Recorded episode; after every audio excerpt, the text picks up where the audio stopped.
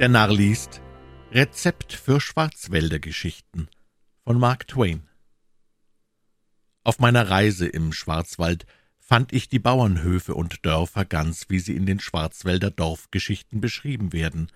Das erste echte Exemplar, das mir aufstieß, war die Behausung eines reichen Bauern und Mitglieds des Gemeinderats. Er war eine gewichtige Persönlichkeit im Lande und seine Frau natürlich nicht minder. Wer seine Tochter bekam, tat den besten Fang weit in der Runde. Vielleicht hat sie schon als Heldin eines Romans von Auerbach und Sterblichkeit erworben. Wenn sie in seinen Dorfgeschichten vorkommt, so würde ich sie gewiss leicht wiedererkennen an ihrem Schwarzwaldkostüm, ihrem sonnverbrannten Gesicht, der rundlichen Figur, den fetten Händen, dem schläfrigen Ausdruck, dem friedlichen Gemüt, den gar zu vollkommenen Füßen, dem bloßen Kopf und den flachsfarbenen Haarzöpfen, die am Rücken hinunterhängen. Das Haus wäre geräumig genug gewesen für ein Hotel, hundert Fuß lang, fünfzig breit und vom Boden bis zur Dachrinne zehn Fuß hoch, aber von der Dachrinne bis zum Fürste des mächtigen Daches waren gewiss noch vierzig Fuß, wenn nicht mehr. Dieses Dach aus altem lehmgelbem und fußdickem Dachstroh war bis auf wenige Stellen über und über mit üppig reicher grüner Vegetation bedeckt, die meist aus Moos bestand. Wo es ausgebessert war, hatte man dicke Lagen neuen goldgelben Strohs eingefügt, die weit vorspringenden Dachtraufen schienen das Haus unter ihren schimmernden Schutz zu nehmen.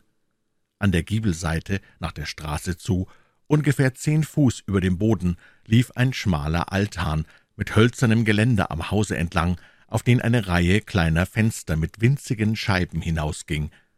Darüber waren noch zwei oder drei andere kleine Fenster, eins dicht unter dem spitzen Giebel. Vor der Tür im Erdgeschoss lag ein riesiger Düngerhaufen, und durch eine offene Seitentür im zweiten Stock erblickte man eine Kuh von hinten. Die ganze vordere Hälfte des Hauses schien die Menschen, die Kühe und die Hühner zu bewohnen, während die hintere Hälfte durch das Zugvieh und das Heu eingenommen wurde. Aber was den Blick am meisten anzog, waren die großen Düngerhaufen rings um das Haus. Ich wurde mit dieser Quelle der Fruchtbarkeit im Schwarzwald bald vertraut, und, ohne es zu wissen, verfiel ich bald in die Gewohnheit, die Lebensstellung eines Menschen nach diesem äußeren und sehr bedeutsamen Merkmal zu beurteilen. Manchmal dachte ich, wer hier wohnt, ist ein armer Teufel, das ist klar. Sah ich aber einen stattlichen Haufen, so sagte ich, hier wohnt ein Bankier, und bei einem Landsitz, der von einem Alpengebirge von Dünger umgeben war, behauptete ich gar, hier muss wohl ein Herzog wohnen. In den Schwarzwaldgeschichten tritt dieser charakterische Zug durchaus nicht genügend hervor. Der Dünger ist augenscheinlich der größte Schatz des Schwarzwälders, sein Geld und Gut, sein Juwel, sein Stolz, sein Schoßkind, das liebste Kunstwerk, das er besitzt.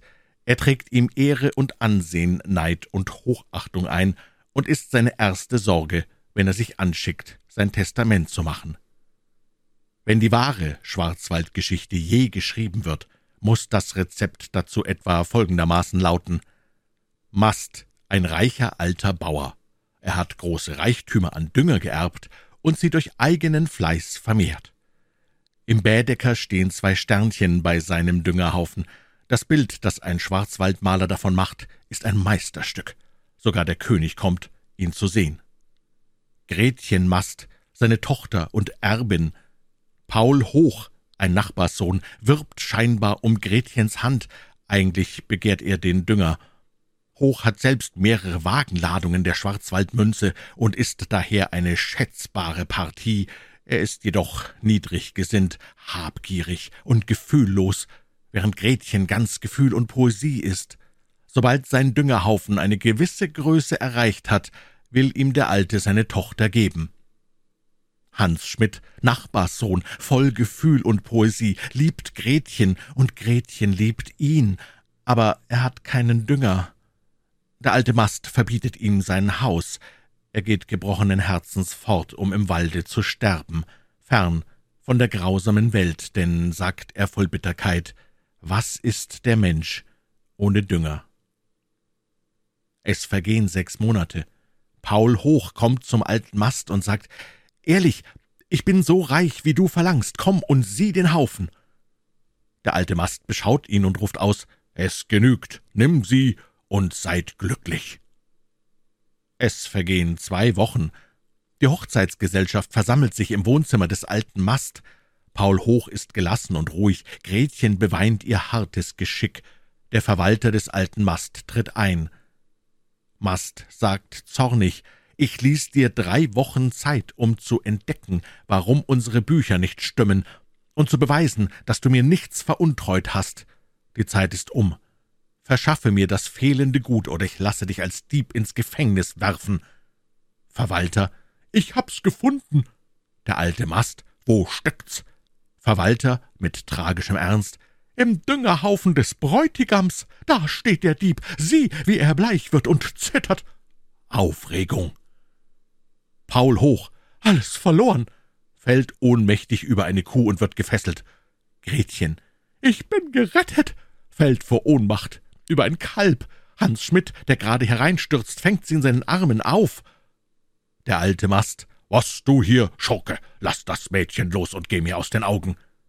Hans, der fortfährt, das bewusstlose Mädchen zu stützen.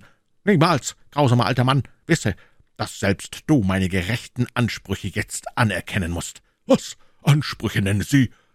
Hans, so höre denn, die Welt hat mich verstoßen. Ich verließ die Welt und suchte in der Waldeseinsamkeit den Tod, ohne ihn zu finden. Ich nährte mich von Wurzeln, und in der Bitterkeit meines Herzens verschmähte ich die Süßen und grub nur nach den Bittersten. Drei Tage ist es her, da stieß ich beim Graben auf eine Düngergrube. Ich fand ein Golkonda, einen unerschöpflichen Vorrat des köstlichen Düngers. Ich habe so viel wie ihr alle zusammen und noch ganze Berge voll darüber. Haha, jetzt lacht dir wohl das Herz im Leibe. Ungeheure Aufregung, es werden Proben aus der Grube vorgezeigt.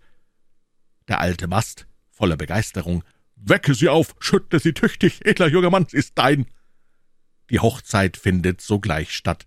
Der Verwalter wird wieder in sein Amt und Gehalt eingesetzt, Paul Hoch aber ins Gefängnis geworfen.